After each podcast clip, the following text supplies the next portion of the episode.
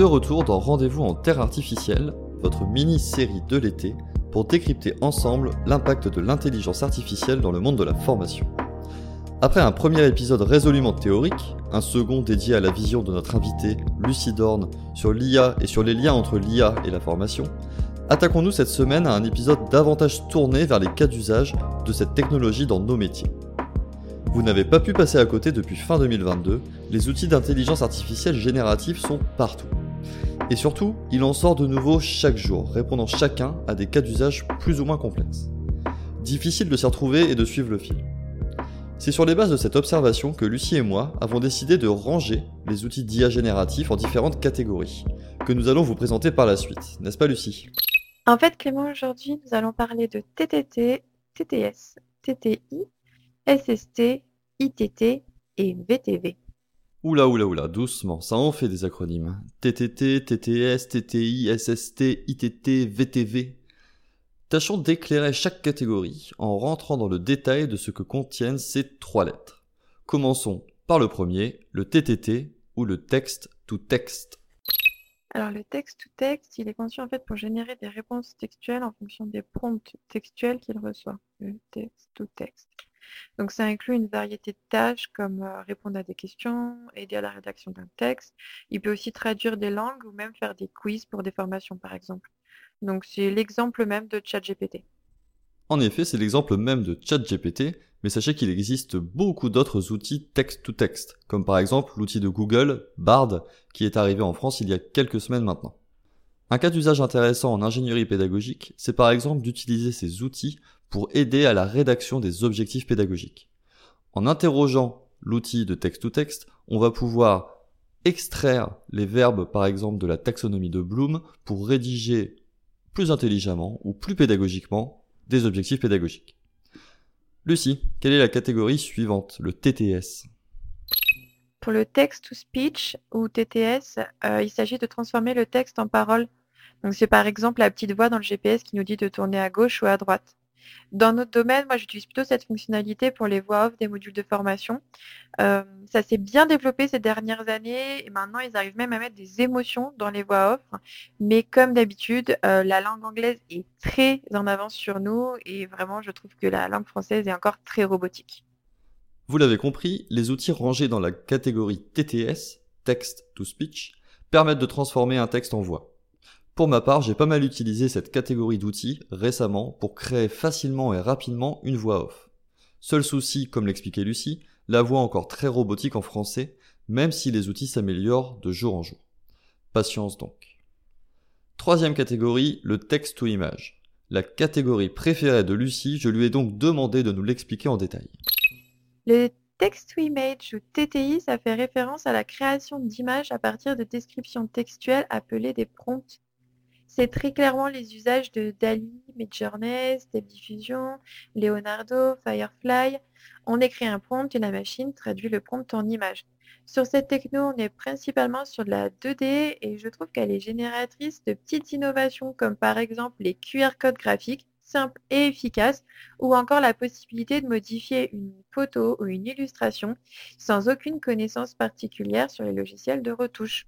Ok, donc texte ou image, cela réfère aux outils capables de transformer un prompt, souvenez-vous la consigne que l'on donne à la machine dotée d'intelligence artificielle, en une image 2D ou même 360 degrés. J'avoue avoir passé, comme Lucie, pas mal de temps sur ces petits outils. Notamment deux. Midjourney, que j'ai utilisé avec un client récemment pour créer un mood board, un tableau d'humeur en bon français, c'est-à-dire un document qui va viser à partager et à valider des pistes graphiques à utiliser par la suite dans un module e-learning. Et bien sûr, Blockade Labs, que j'utilise extrêmement régulièrement pour créer des visuels à 360 degrés, que je peux par la suite utiliser dans des Serious Escape Games ou des visites virtuelles pédagogiques par exemple. Bon, Lucie, prochaine catégorie? Pour le speech to text ou SST, il s'agit de transformer la parole en texte. C'est une fonctionnalité commune dans les applications de reconnaissance vocale. Cette fonctionnalité, est beaucoup utilisée dans les métiers qui nécessitent des transcriptions, comme le médical avec euh, les applications de dictée vocale. Dans nos métiers, euh, nous sommes plus concernés par les services de sous-titrage, les sous-titrages automatiques, comme par exemple euh, avec VN, ou par des transcriptions audio des vidéos en texte. Pour ça, il faut bien sûr utiliser des services où les intelligences artificielles sont entraînées en français et c'est pas forcément encore monnaie courante. SST, software secouriste au travail dans la vie, mais dans l'IA, c'est bien speech to text.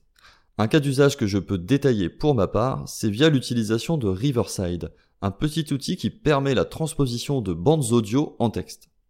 Je ne l'ai pas encore utilisé dans un contexte pédagogique, mais l'ai utilisé dans un contexte de transposition de réunion de l'oral à l'écrit, afin de me simplifier la restitution de celle-ci. On pourrait aisément imaginer la même chose lorsque l'on travaille avec un expert métier en phase d'ingénierie pédagogique. L'enregistrement sonore de l'échange pourrait être transposé à l'écrit, puis travaillé facilement, soit seul, soit via d'autres outils d'IA comme par exemple ChatGPT. Mais je pars un peu loin, revenons-en à nos moutons et à la catégorie suivante. Lucie? Les Image to Text ou ITT, elles sont également connues sous le nom de la technologie OCR, reconnaissance optique de caractère. C'est une technologie qui convertit les pixels d'une image en un texte lisible par une machine. C'est par exemple euh, Google Lens qui permet de scanner le menu d'un restaurant pour en avoir la traduction dans une autre langue. Assez utile quand on est dans un pays où on ne comprend pas la langue. Dans notre métier, l'ITT qui revient le plus souvent, c'est le lien web qui s'affiche sur notre écran quand on scanne un QR code. Pour les malvoyants, l'ITT peut aussi décrire vocalement ce qui est présent sur une image.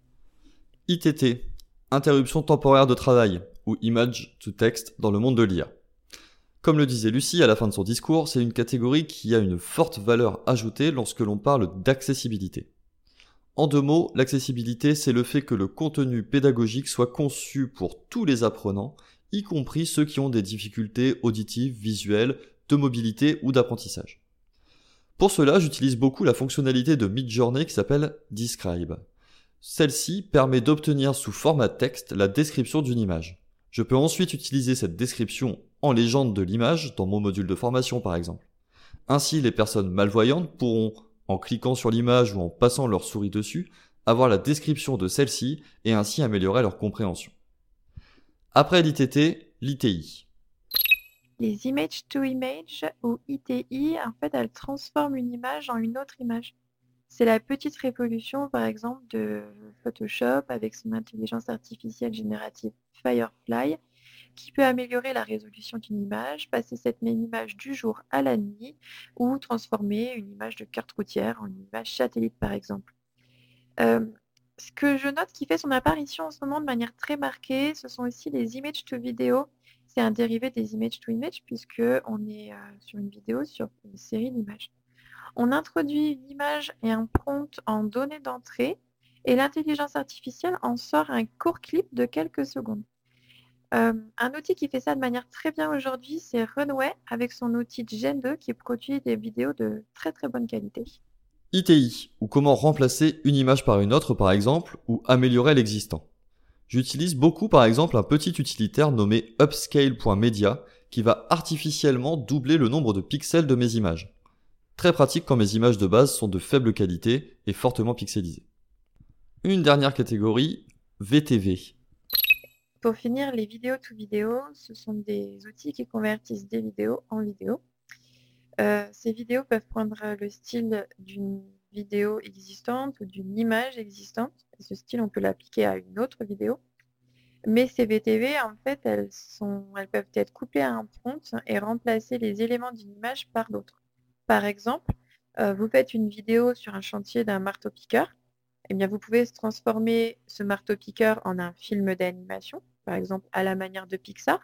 Mais vous pouvez aussi imaginer que ce marteau-piqueur, c'est un pivert qui pique frénétiquement le sol. Et donc, à l'aide d'un prompt, eh ben, vous créerez une vidéo d'un pivert qui pique frénétiquement le sol à la vitesse d'un marteau-piqueur. Euh, pour cet usage, l'outil que je recommande, c'est Wonder Dynamic. Euh, c'est clairement l'outil qui est le plus en avance sur cette technologie-là aujourd'hui sur le marché. Comme on l'a vu, il existe donc pas mal de catégories avec ces acronymes à trois lettres, avec en leur sein un nombre considérable d'outils. Ce nombre d'outils d'ailleurs augmente au quotidien. C'est pour cela qu'on a préféré vous présenter une catégorisation plutôt que des centaines d'outils que vous oublierez probablement dès la fin de l'épisode. Mais une question me taraude. Ces IA génératives ne sortent-elles pas un peu de ces cases? Oui, tout à fait. Les IA génératives, elles évoluent tellement vite que cette nomenclature, elle est forcément vouée à évoluer. On en a parlé tout à l'heure dans les image to image qui amènent aujourd'hui vers des images to vidéo. Euh, on le voit aussi pour le text to image qui fait référence à des images 2D. Et bien maintenant, quand on parle de trois dimensions, sur des images en trois dimensions, la nomenclature appelle ça des modèles génératifs 3D. D'ailleurs, je note aussi que le nom de modèle, euh, c'est quelque chose qui revient beaucoup euh, dans les nouveaux noms qu'on donne à ces nouvelles générations.